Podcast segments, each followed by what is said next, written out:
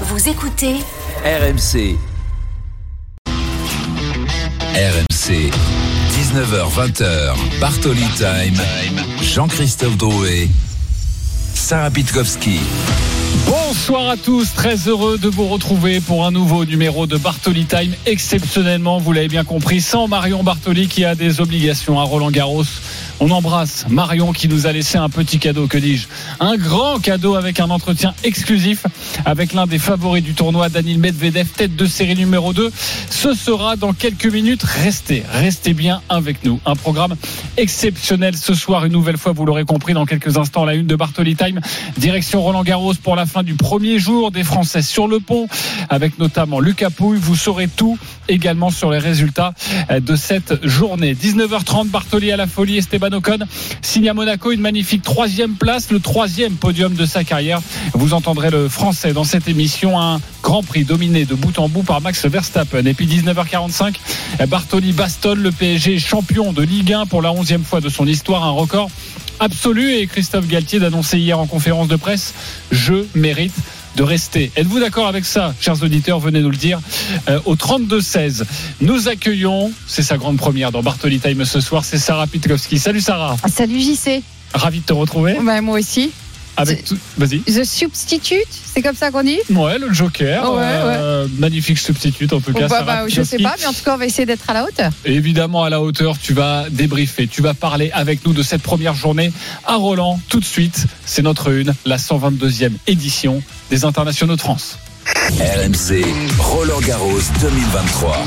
C'est possible d'aller loin euh, en étant français, mais c'est plus difficile quand tu es français d'être champion. Vu que c'est la fin, faut me laisser tranquille un tout petit peu. On est habitué à perdre, mais à tous les niveaux, on est habitué à perdre. Enfin, tous les entraîneurs ont tous perdu, il n'y en a pas un qui a gagné. Donc tu, tu es entouré de gens qui ont tous perdu. Et quand tu gagnes, tu te dis, mais merde, qu'est-ce qui se passe? Je sais pas quoi faire. Il y a la nouvelle génération, maintenant aller faire chier la nouvelle génération, moi, je m'en fiche, j'ai gagné des matchs ou pas gagner des matchs. Des fois, il y a des victoires qui cachent des problèmes. Là pour moi Roland, euh, non j'ai pas d'objectif, j'attends rien de moi.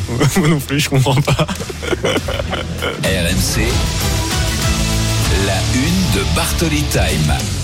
Hugo Humbert, tout sourire, vous venez de l'entendre. Vous avez également entendu euh, Yannick Noah qui a célébré ses, ses 40 ans, 40 ans de victoire à, à Roland Garros. C'était en 1983. Et puis également euh, Gaël Monfils dans cette euh, production. Nous allons prendre Sarah, ma chère Sarah, la direction de Roland Garros où on va retrouver notre envoyé spécial Eric Salio. Bonsoir Eric. Bonsoir JC, bonsoir l'alternate.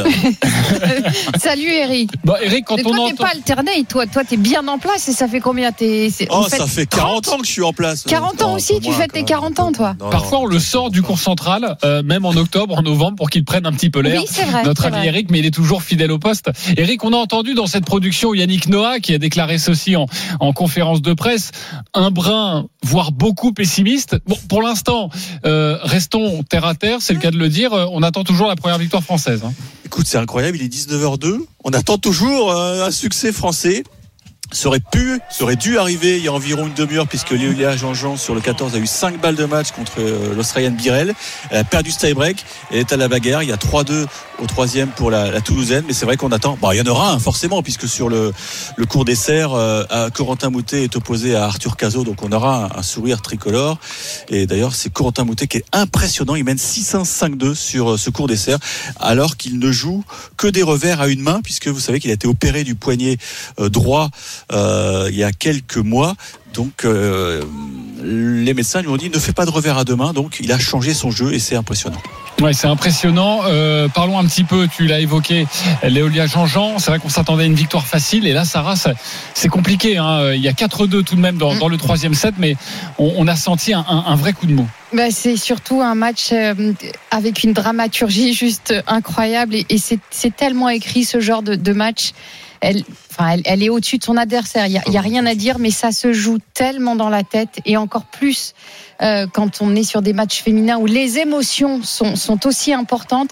Parce que là, Léolia, elle est en train de combattre son adversaire Birel, une wildcard australienne, mais elle, elle combat aussi contre elle-même, contre la tension, contre le trac, contre le stress. Il faut se souvenir de la belle histoire de Léolia l'année dernière qui fait un troisième tour juste extraordinaire et donc elle a cette pression là, de se dire qu'elle a un premier tour à sa portée, et a aussi dans un petit coin de sa tête son troisième tour de l'an dernier, ça fait des points. Elle est 122e mondiale. Elle, elle, a, elle, a, elle est pas rentrée dans le top 100 en janvier cette année. Donc en fait, tout ça réuni fait que tu, tu, tu, tu combats un monstre et le monstre, c'est ce que tu as à l'intérieur. Et elle est en train de bagarrer, bagarrer. Je lui souhaite que ça tourne que ça tourne positivement pour elle. Elle y aura laissé des plumes, mais voilà, il faut vraiment qu'elle arrive à passer ce premier tour. En tout cas, le public est là, hein, Eric, sur le 14. C'est un Ah cours, euh, c'est un cours Mythique parfait. pour les Français. c'est c'est juste fantastique. Il est trop petit. Oui, il est, il est trop, oui, c'est vrai qu'il est un peu trop petit. Ils auraient dû creuser encore plus et remettre une tribune parce que là, là, je peux vous dire qu'il y a- il y, a une queue incroyable pour essayer d'entrer sur ce cours. C'est peine perdue. Les gens qui, qui soutiennent Léolia, ils sont aussi là pour le capouille, donc ils ne bougeront pas. Ah Et donc euh, ils ça, va être, pas, ouais. ça va être l'enfer pour les spectateurs. Je, j'ai jamais vu autant de monde dans les allées. hein, je vous le cache pas. C'est, j'attends le chiffre officiel, mais je crois qu'on va battre un record euh, mondial. Oui, et puis il fait magnifique hein, sur, sur Paris. Le temps est, superbe. C'est un dimanche. C'est le premier dimanche de, Roland Garros. Tu as évoqué Lucas Pouille qui jouera euh, euh, juste après cette rencontre, qui va affronter un, Autrichien euh, qu'il a qu'il a croisé en qualification, hein, Eric. Oui, c'est une histoire assez dingue puisque jeudi dernier, on, avait assisté à la, à la qualif de Lucas Pouille face à Yurij Rodionov, victoire en, en 3-7, 1-6, 7-5, 6-0. Et le lendemain soir, euh, il y avait la, la répartition des qualifiés et on savait qu'il y aurait trois lucky losers. Donc c'est-à-dire euh, des, des mecs repêchés. Et comme euh, Rodionov faisait partie des, des meilleurs battus, il était dans, dans un petit pot où on a tiré au sort, il a tiré le bon numéro et ensuite dans la répartition, ils l'ont mis contre Lucas Pouille. Donc ça va être un remake et c'est Sarah toujours dangereux ces matchs-là. Oui, oui, oui. Je ne savais pas si tu allais me lancer ou si j'allais te lancer, mais je pense qu'il faut expliquer à tous ceux qui nous écoutent que dans le tennis, cette histoire de lucky loser, c'est-à-dire que tu perds contre quelqu'un ou toi tu as perdu, et dans le tableau final, il arrive effectivement que tu re-rencontres celui soit qui t'a battu, soit que tu viens de perdre. Et j'ose pas te dire les scénarios qui arrivent régulièrement, pas systématiquement, mais l'histoire raconte souvent que lorsque tu as battu cette, ce joueur au dernier tour des qualifs et que tu le joues au premier tour, il arrive assez fréquemment que le scénario s'inverse Ouais. totalement. Mais c'est quoi Alors ça joue uniquement sur le mental? C'est ce que tu veux nous dire pour le coup? c'est- ce qu'on appelle dans le tennis quelque chose qui est un peu imperceptible. C'est-à-dire que à partir du moment où tu viens de perdre contre quelqu'un, t'as plus rien à perdre. Tu as cette distance, c'est-à-dire que tu sais que l'autre t'a battu. Et après tout, normalement, tu es dans l'avion, au vestiaire ou tu es déjà parti dans le tournoi d'après. Donc en fait, il y a ce détachement naturel qui fait que tu joues relâché et eh bien, euh, ce, genre de situation fait qu'il arrive de jouer ton métier. Ça m'est arrivé. Ça m'est arrivé de perdre le dernier tour des qualifs. Et c'est moi qui ai gagné. Généralement, ces, ces joueurs-là vont en plus plutôt très loin dans les tournois. Donc voilà, je, on l'a dit, ça va pas nécessairement se produire, mais c'est pas, en fait, c'est pas un tour du tout, du tout facile pour Lucas Pouille. Ouais, c'est l'une des sensations de la journée. Hein. Revoir Lucas Pouille à Roland Garros dans le tournoi principal face à l'Autrichien Rodionov. Ce sera dans, dans quelques instants après le match de Léolia Jean-Jean. Ça va être une bonne nouvelle normalement, Eric. Hein, dans quelques instants. Oh, je ne m'avance Oh, plus. Ah, plus personne s'avance. Bah non, elle menait 5-2. déjà 5-2 au deuxième set, donc euh, tu vois, elle c'est. Bon, la différence là, c'est que l'Australien, je crois qu'elle crampe. Oui, elle crampe, ouais. Donc physiquement, elle est plus aussi euh, solide que tout à l'heure. On va atteindre les 3 heures de match, hein, les enfants. C'est hallucinant cette journée. Trois heures de match pour Léolia Jean-Jean. finir à la lumière des projecteurs, ça va être une ambiance magnifique. Oui. Et autre chose importante, là on change de format, euh, JC. Parce que Oui. jeudi c'était en 2-7 gagnants, là C'est c'est 3-7 gagnants. Donc la dimension physique. Ça peut aller au bout de la nuit. euh, bah, exactement. Ouais, et puis il y, a, régaler. il y a aussi Adrien Manarino et Hugo Humbert hein, qui joueront ces, euh, cet affrontement franco-français. Ouais, Euh, dans quelques instants et tu vas nous en parler, mon cher Eric. Avant d'évoquer les, les résultats de la journée et notamment, ça aurait pu être l'exploit du jour de Constant Lestienne face à Kachanov qui a finalement perdu en 5-7. On va en parler dans quelques instants. Marion Bartoli nous a laissé un magnifique cadeau aujourd'hui en son absence, une interview exclusive avec Daniel Medvedev, tête de série numéro 2 qui a remporté la semaine dernière le Masters 1000 de Rome. Marion l'a rencontré cette semaine. C'est la seule interview que le Russe a accordée à un média français avant ses grands débuts dans le tournoi parisien. Il l'a réservé à RMC et à Marion Bartoli. Daniel Medvedev. Alors Daniel, un titre avant Roland Garros, tu ne pouvais pas rêver mieux comme préparation et surtout un très gros titre à Rome où tu prends ta revanche contre Holger Rune. Tu as battu aussi Stefanos Tsitsipas en demi-finale. Est-ce que tu te sens prêt cette année à Roland Garros? À pourquoi pas soulever le trophée du vainqueur à la fin du tournoi? Bah, déjà, c'est incroyable ce qui s'est passé à Rome. J'ai jamais, honnêtement, j'ai jamais cru que je peux, je peux avoir un titre euh, si grand comme un master mis sur terre. Parce que je pensais, ouais, que, je peux battre quelques mecs, mais de faire une et encore même deux semaines parce que c'est la première année où c'est sur, sur 12 jours de, de bon tennis sur terre, ça me paraît euh, impossible. Donc euh, je suis très content et bien sûr je vais arriver à Roland Garros avec beaucoup de confiance. Après ça reste le terre battu, ça reste euh, surface ou service contre moins. Donc euh, je sais qu'il y a beaucoup des joueurs qui sont on va dire très forts sur terre battue. Donc je sais qu'il faut être au mieux chaque jour et chaque point pour, pour essayer de gagner un grand titre comme ça. Alors Daniel, en 2021, dans toujours ce même tournoi à Rome, tu as une phrase mythique, moi j'adore. Contre Karatsev, tu dis à l'arbitre, Jerry, s'il te plaît, disqualifiez-moi, ça sera mieux pour tout le monde. Comment tu peux passer de ça à remporter le tournoi deux ans plus tard? Qu'est-ce que tu as changé? Est-ce que c'est ton approche mentale? Est-ce que c'est ta préparation physique? Comment tu as fait?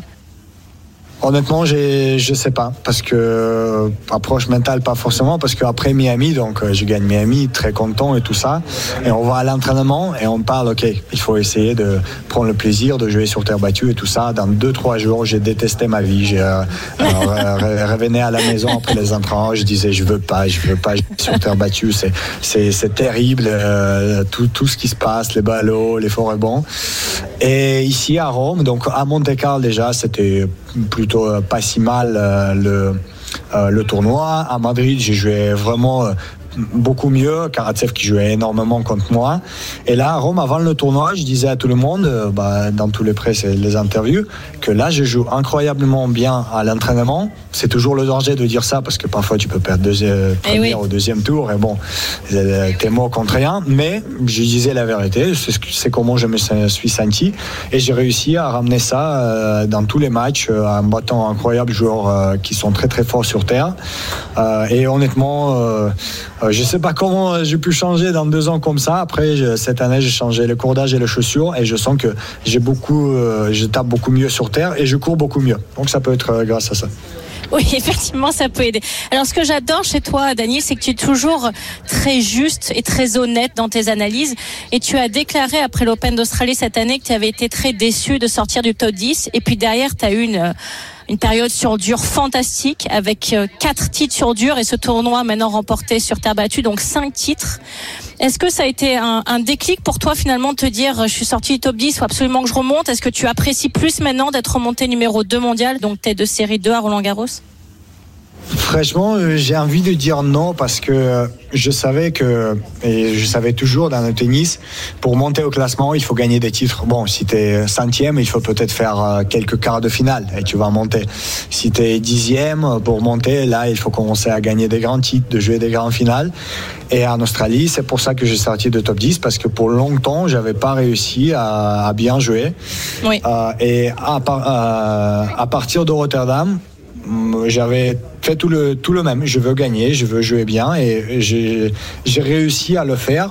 Est-ce que peut-être ça m'a motivé plus? Je sais pas, j'ai envie de dire non, je suis toujours euh, euh, très Motivé. de faire bien, Ouais. mais peut-être euh, ça m'a aidé de, ouais, de, de rebooster encore plus. Et après, maintenant, le classement euh, compte un peu moins pour moi parce que je sais que si tu veux être numéro 2, 1, 3 mondial, il faut gagner le plus grand titre du monde, il faut gagner des grands chelems et c'est comme ça que tu peux, tu peux y arriver.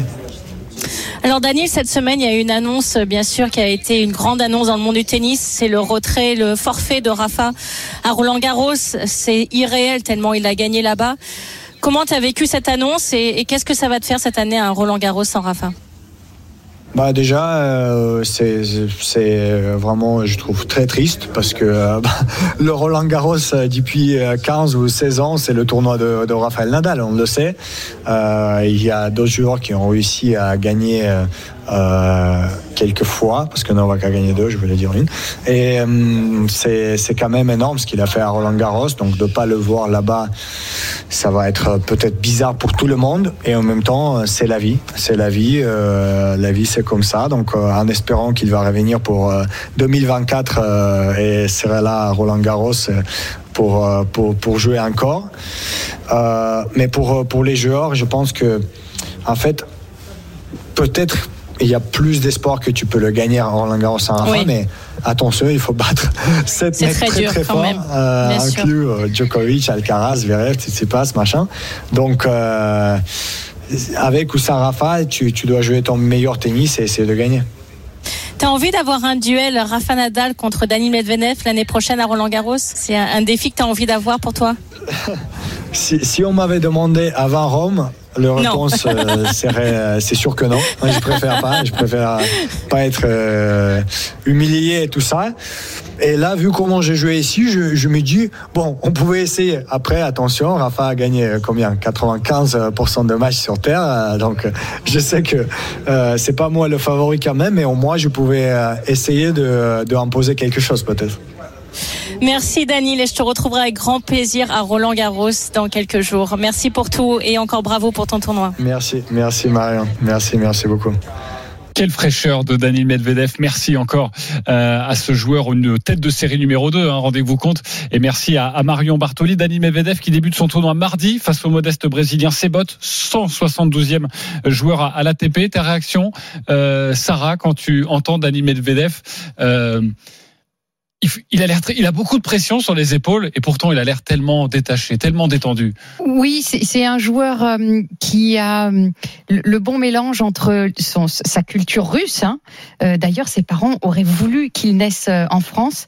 Et ça fait des années, je crois, ça fait quasiment plus d'une près de 15 ans, je crois, qu'il vit en France. Et donc, en fait, il y a ce mix de cette, ce second degré russe très froid, euh, un peu au-dessus. Et puis, il a, il a réussi à prendre ce qu'il y a de mieux de la culture française, c'est ce second degré, ces petits mots qu'il utilise comme nous, on utilise quand on parle. Et comme le disait Marion, il est d'une franchise. C'est-à-dire, il n'est pas du tout langue de bois. Et vraiment, c'est très rare. Oui, il te le dit. Oui, bah oui, bah sur terre battue, euh, effectivement, c'est pas ma surface. Et il, il- il dit très justement aussi, quand tu dis que tu joues super bien à l'entraînement, ça peut être très dangereux parce que de, de, de 24 heures après, tu peux te prendre, euh, bah, tu peux te prendre une tôle ou tu peux passer complètement à côté de ton match. Mais il a pas peur de dire, ouais, je me sens bien. Et il n'a pas peur de dire euh, Nadal, je préfère pas le rencontrer parce que j'ai pas envie de me faire humilier. Exactement. Donc il est d'une franchise désarmante et ça lui donne une. une je, je- voilà, je pense que le public français euh, aime beaucoup Medvedev et et puis cette année il a une carte à jouer parce qu'il est dans une partie de tableau où il y a ni Alcaraz, ni Djokovic, ni Tsitsipas. Donc avec le résultat de Rome aujourd'hui, tu te dis s'il y a un petit billet à mettre sur quelqu'un. Euh, surveiller la cote de Medvedev, elle peut peut-être monter au fur et à mesure de la quinzaine. En tout cas, une demi-finale. On pense à, Rune et peut-être cette finale, soit face à Djokovic, soit face à Karaz, même si évidemment on anticipe un petit peu par rapport aux, aux têtes de série. Et c'est une balle de match et peut-être un événement avec euh, une première française qualifiée aujourd'hui, un premier français tout court. Eric Salio. Ouais, la numéro 7, si mes comptes sont bons pour Léolia Jean-Jean, donc face à Kimberley Birel sur le fabuleux cours 14. 6-4, 6-7, 5-3, 45. Là, j'ai j'ai le sentiment que c'est la bonne parce que Birel, elle, elle arrête pas de, de, de s'étirer entre chaque point. Je pense qu'elle est au bout de sa vie. Mais maintenant, il faut porter les stockades. euh, Léolia, faut pas repenser aux six occasions euh, précédentes où tactiquement elle s'était totalement euh, trompée. Allez, il faut garder le sang-froid, hein, Sarah. C'est ça le plus dur. On va voir ce que, ce que ça va donner pour Léolia. C'est Deuxième garder ses de nerfs. service, c'est dedans, c'est dedans, ça c'est déjà, il n'y a pas de double faute. Oui, c'est couloir, terminé. un bon coup droit, voilà, c'est fait. Elle est annoncée faute Non, elle est faute, elle est faute. Oui, oui, elle, est- faute, elle est c'est bien fait. à côté. Ouf Eh ben, quel soula- soulagement pour Léolia Jean-Jean. On sort la. Marseillaise, c'est la première victoire française de ce Roland Garros. Victoire donc en trois manches et en plus de trois heures de Léolia Jean-Jean qui connaîtra son adversaire demain. Ça pourrait être Belinda Bencic qui revient de blessure, donc euh, à suivre. 6-4, 6-7, 6-3, ouf, on respire. Et vous l'avez vécu en direct sur RMC dans Bartoli Time. On revient dans quelques instants. On débriefe la journée avec notamment le quasi-exploit de Constant euh, Lestienne qui s'est incliné en 5-7 face à Kachanov. Euh, on va vous raconter tout ça. Et puis aussi euh, un début de polémique, ou en tout cas euh, un moment très tendu euh, à Roland Garros entre une Ukrainienne et une Biélorusse. On vous raconte tout ça aussi dans Bartoli Time avec Sarah Pitkowski ce soir. À tout de suite sur RMC. RMC. Jusqu'à 20h, Bartoli Time, Jean-Christophe Drouet, Sarah Pitkowski.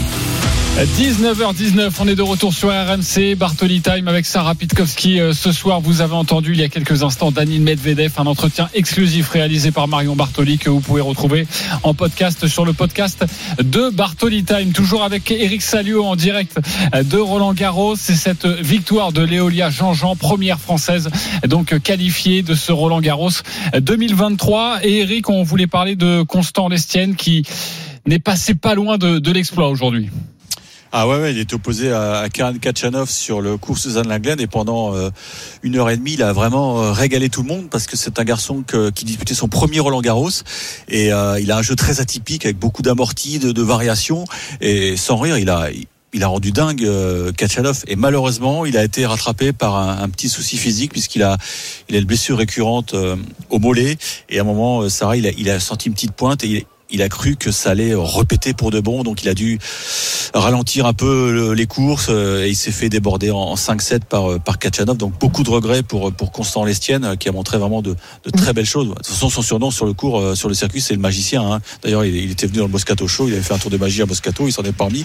Non, c'était c'est vraiment dommage, c'est vraiment dommage. Vraiment dommage. Euh, Avant de t'écouter, Sarah, je vous propose d'écouter le principal intéressé, Constant Lestienne, après sa, sa défaite, et il revient aussi sur ce coup de fatigue et, et et cette de la blessure.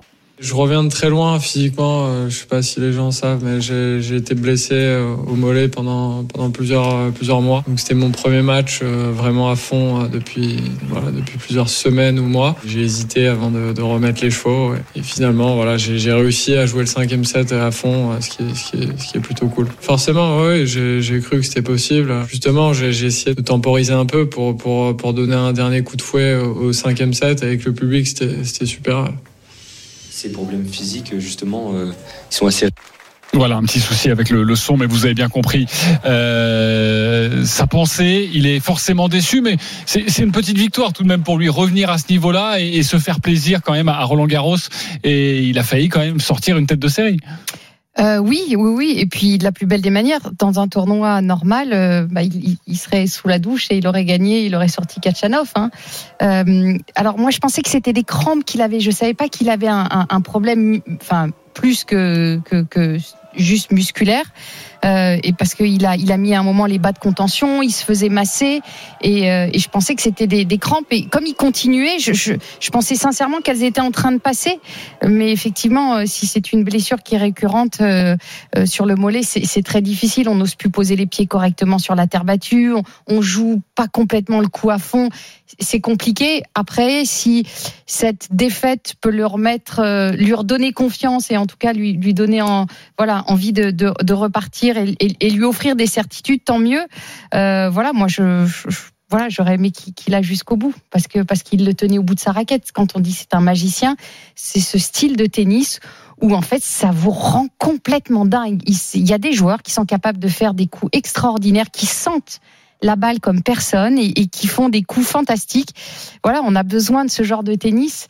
Euh, dommage que c'est pas pu aller jusqu'au bout, mais On euh, a senti affaire à que, suivre. on a senti que Kachanov avait du mal à, à trouver la clé, notamment Ah oui. lors des deux premiers sets où il était totalement à la rue. Il s'est dit mais comment je vais réussir à, battre ce Ouais. Français? Euh, un mot sur Alizé Cornet. Il n'y a pas eu de surprise face à l'Italienne Giorgi. Eric Salio, elle s'est inclinée en 2-7. Ouais, on savait que c'était un gros morceau. Hein. Camilla Giorgi, c'est une fille qui peut qui peut te battre des top 10 dans un bon, bon jour, mais et puis perdre contre des filles au-delà du, du top 100 quand, euh, quand elle est dans un mauvais jour. Mais là, elle était plutôt dans un bon jour.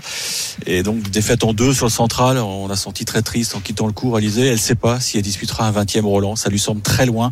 C'est vrai que le début d'année est, est pas bon, les résultats sont pas là, donc elle va se poser, elle se pose des questions. Elle est en train de chuter au classement. Euh, va falloir surveiller la, la suite. Mais bon, je pense qu'elle peut retrouver des couleurs sur gazon parce qu'elle adore cette surface.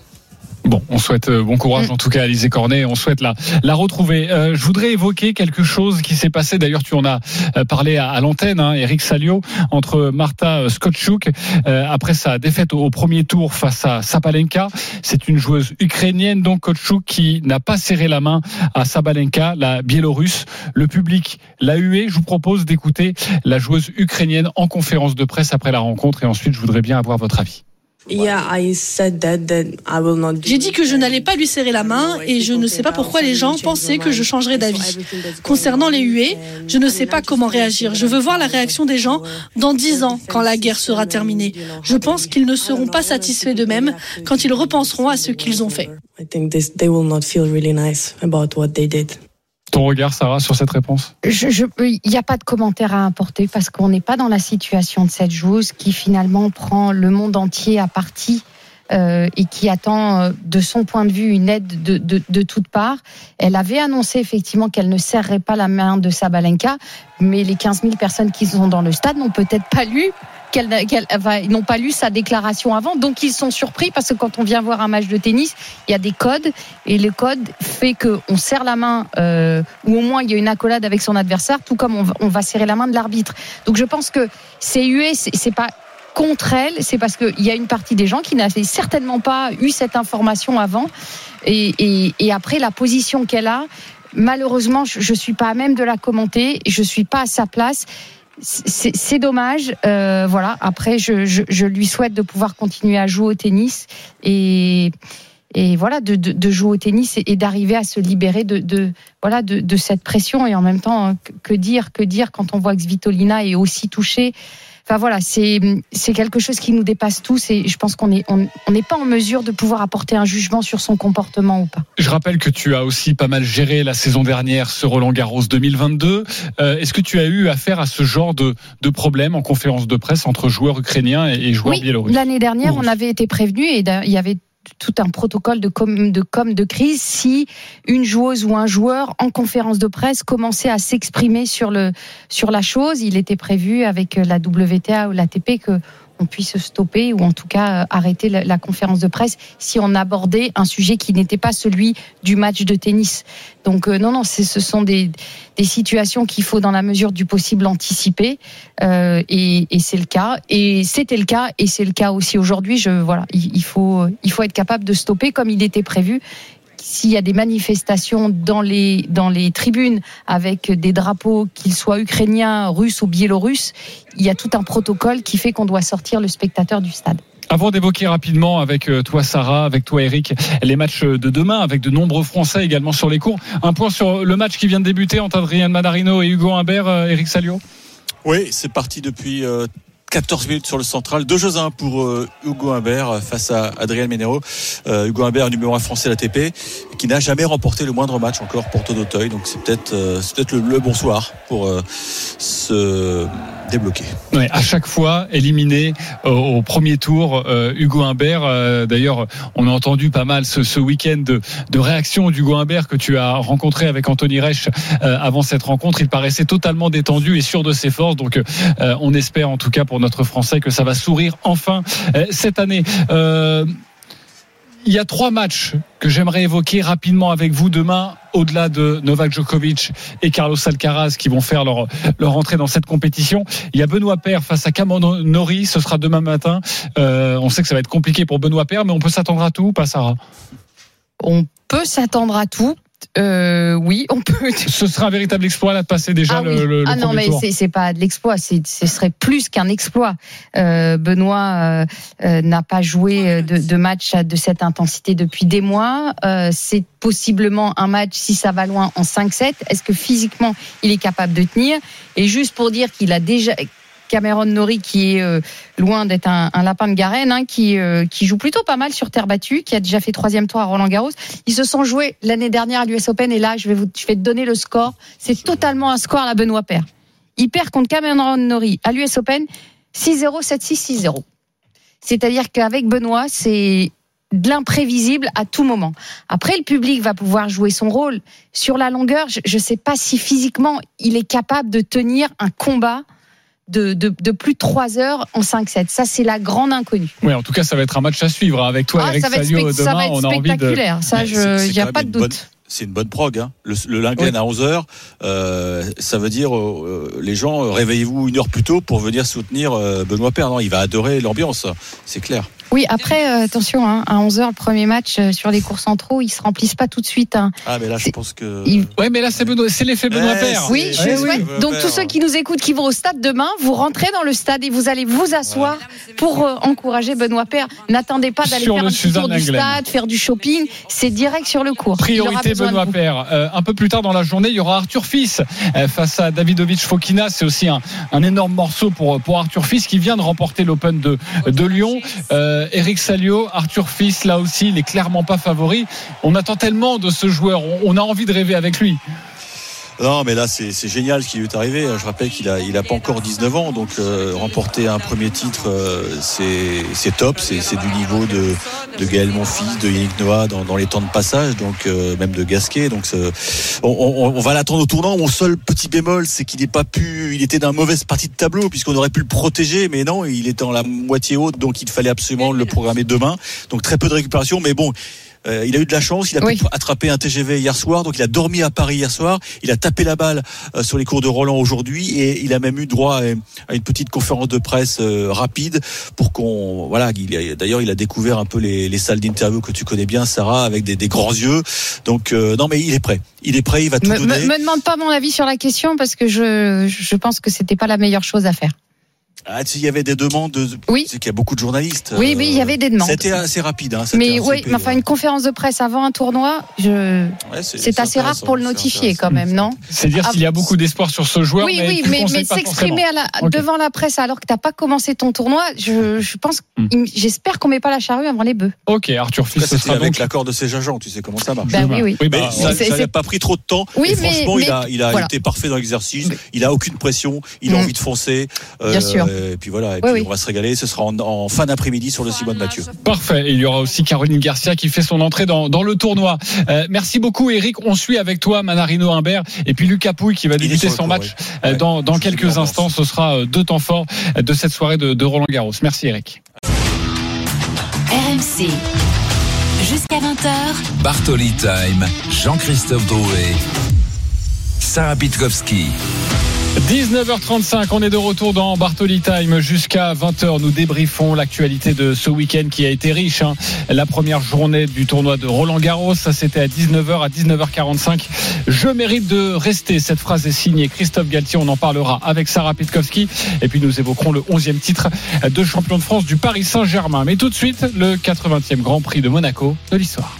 Les feux vont s'éteindre maintenant. Ça va être parti pour 78 tours de ce tracé. Voilà, on s'élance. Est-ce que le bon départ? Oui, pour le moment, de Verstappen en pneumatique médium qui va conserver l'avantage. À l'intérieur, on voit que Esteban Ocon s'est bien placé également. Alonso est là derrière. On espère que ça passe. Oui, a priori pour tout le monde. On a été sage, on peut dire, dans les premiers mètres de ce Grand Prix. On l'attendait, la pluie. Et bien, elle arrive avec une piste qui est de plus en plus humide. On a vu les commissaires brandir les drapeaux rouges rayés de jaune, euh, qui signifie changement d'adhérence. La piste est extrêmement glissante. Ça crée vraiment beaucoup de désordre et des disparités de performance très importantes entre les monoplaces.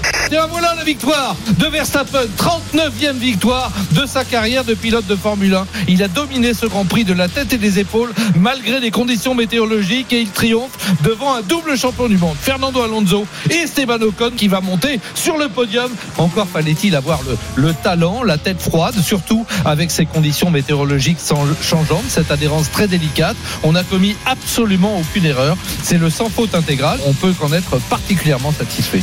RMC, Bartoli, à la folie. Et notre commentateur Jean-Luc Roy est venu nous raconter ce Grand Prix, le débriefer avec nous dans Bartoli Time. Bonsoir Jean-Luc. Bonsoir JC, bonsoir Sarah, bonsoir à tous. Salut. Pour ce 80e, je le disais, Grand Prix de Monaco, un Français a brillé, vous l'aurez compris, Esteban Ocon qui a donc signé la troisième place. C'est le troisième podium de sa carrière après Sakir en 2020 et sa victoire en Hongrie en 2021. Esteban Ocon, Valentin Germain, notre envoyé spécial à Monaco, l'a retrouvé après la course. Je vous propose de, de l'écouter en longueur. Esteban Ocon. Euh, Esteban, podium à Monaco.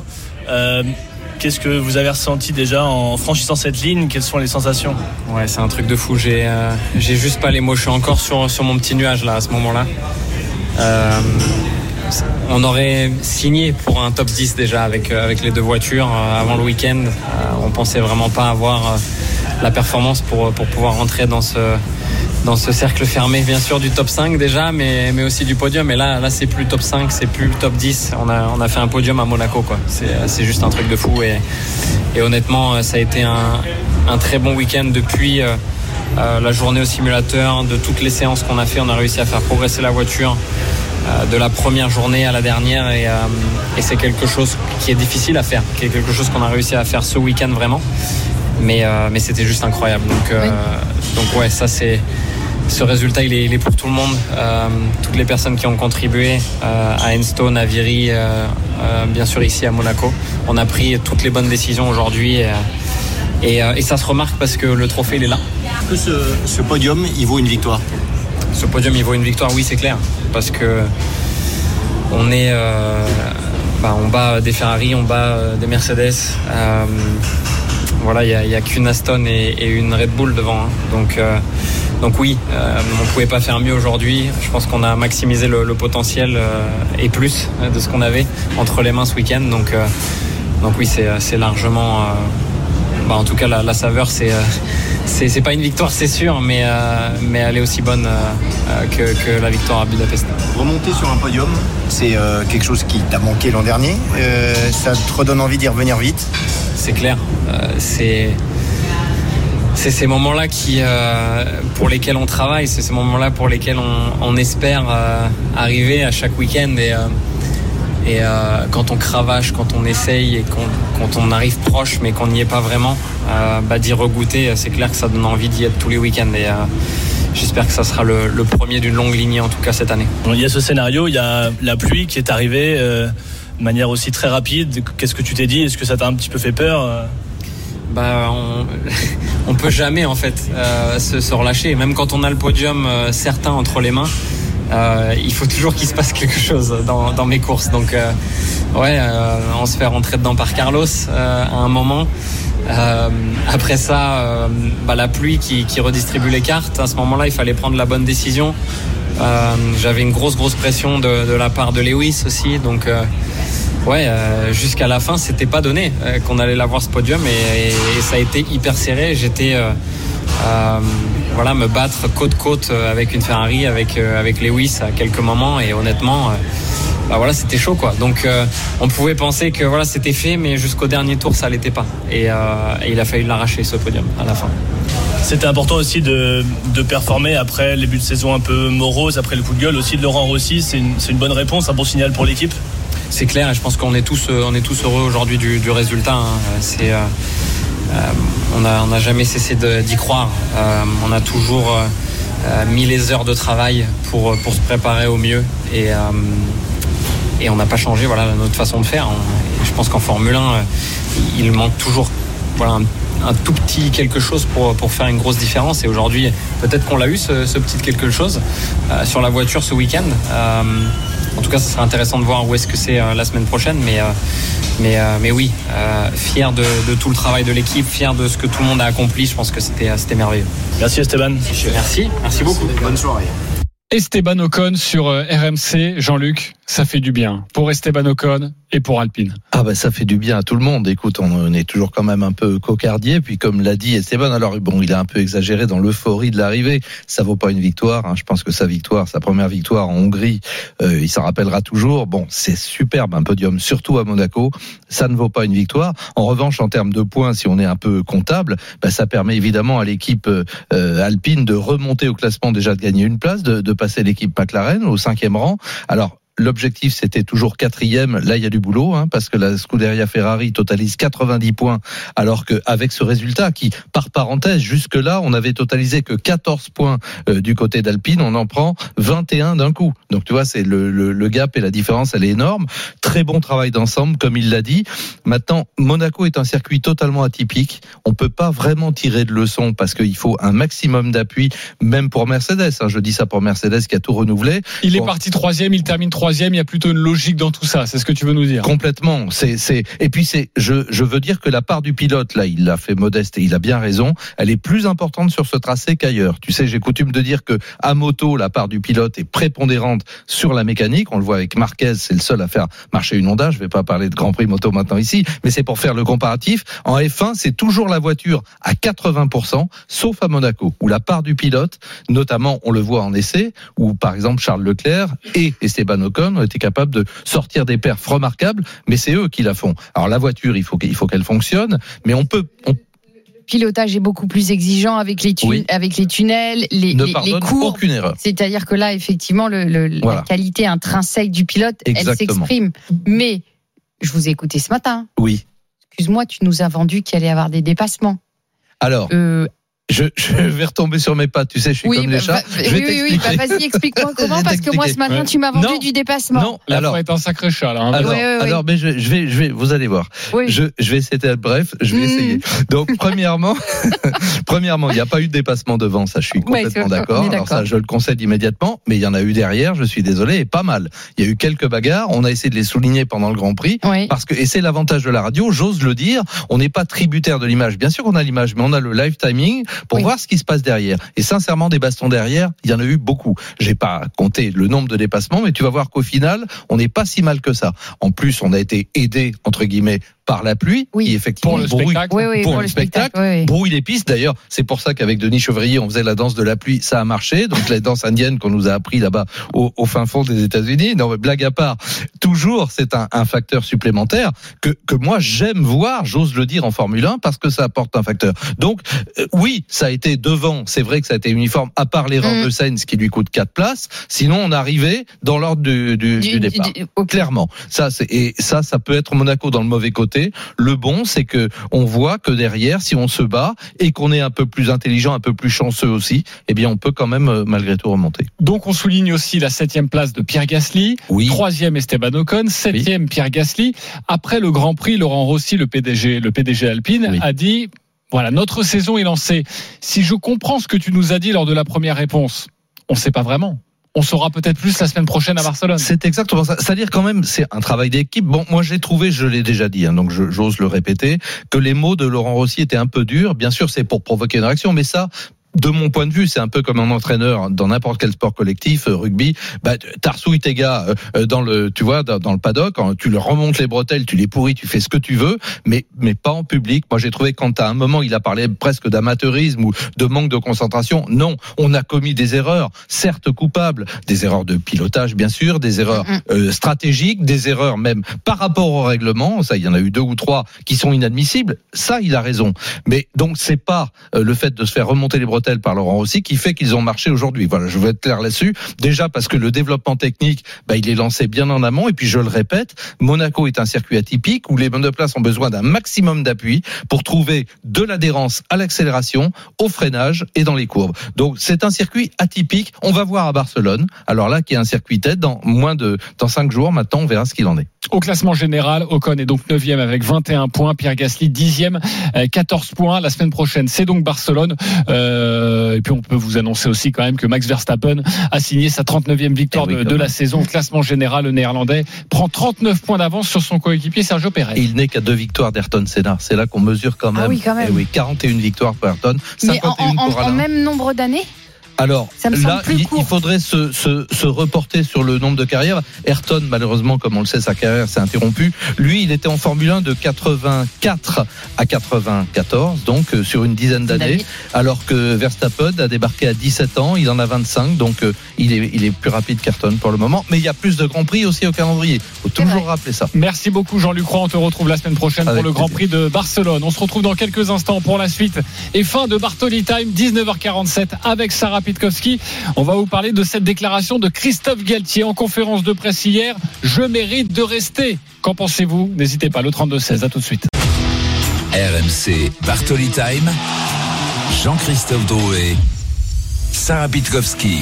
19h49, toujours dans Bartoli Time sur RMC avec euh, Sarah Pitkowski. Euh, Sachez qu'à partir de 20h, l'after, l'after live autour de Thibaut Giangrande, le multiplex de la dernière journée de la saison régulière de Top 14, la 26e journée.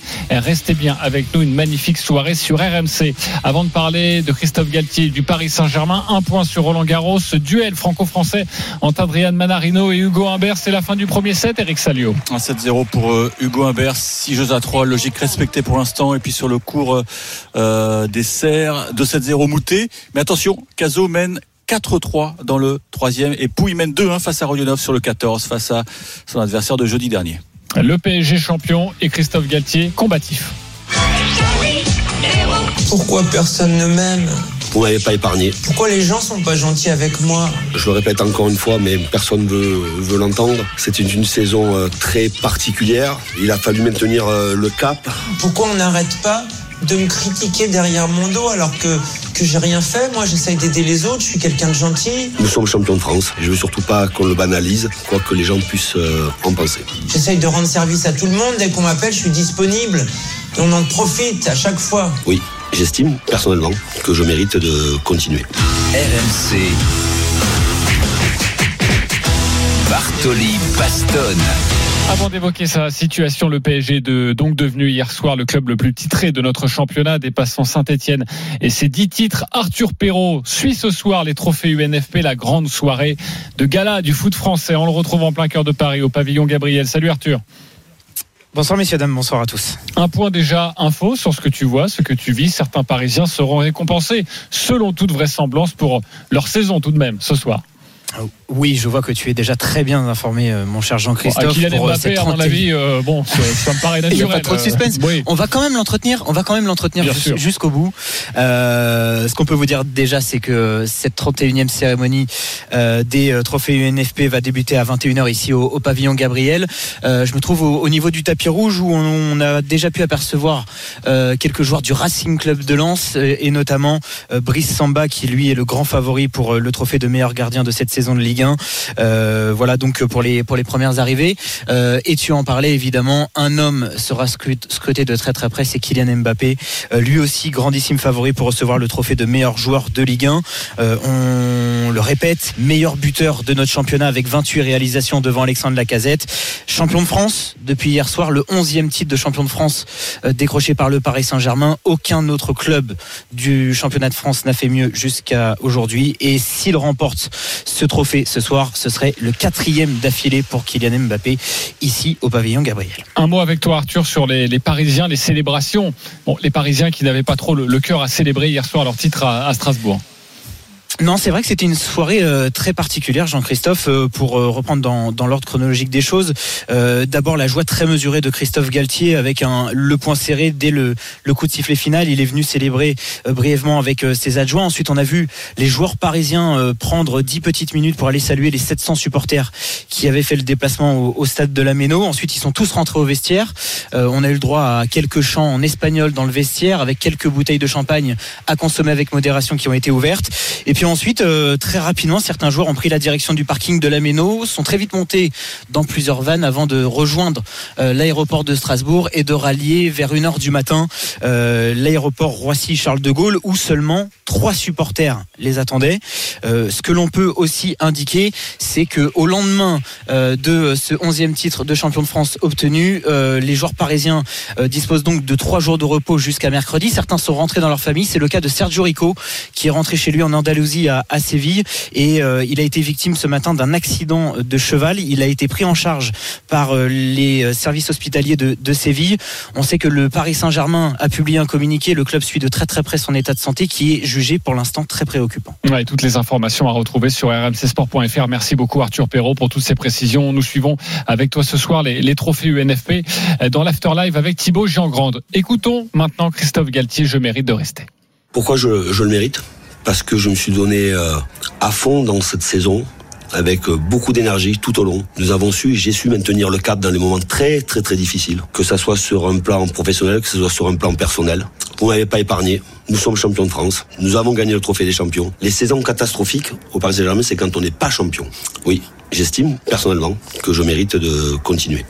Sarah, il mérite de continuer. Toi, euh, l'expert en, en com, c'est de la com ou il y croit? Euh, je- je- les deux, mon général. Les deux, mon général. Je pense qu'il a besoin de lui euh, d'affirmer aussi euh, qu'il mérite de rester et que sa saison, elle n'est pas ratée. On lui a tapé sur le dos pendant toute la saison. Euh, il a raison de dire que c'est une saison particulière. Quel autre entraîneur peut se prévaloir d'avoir trois joueurs qui visent une Coupe du Monde alors que la Coupe du Monde est en, au mois de novembre?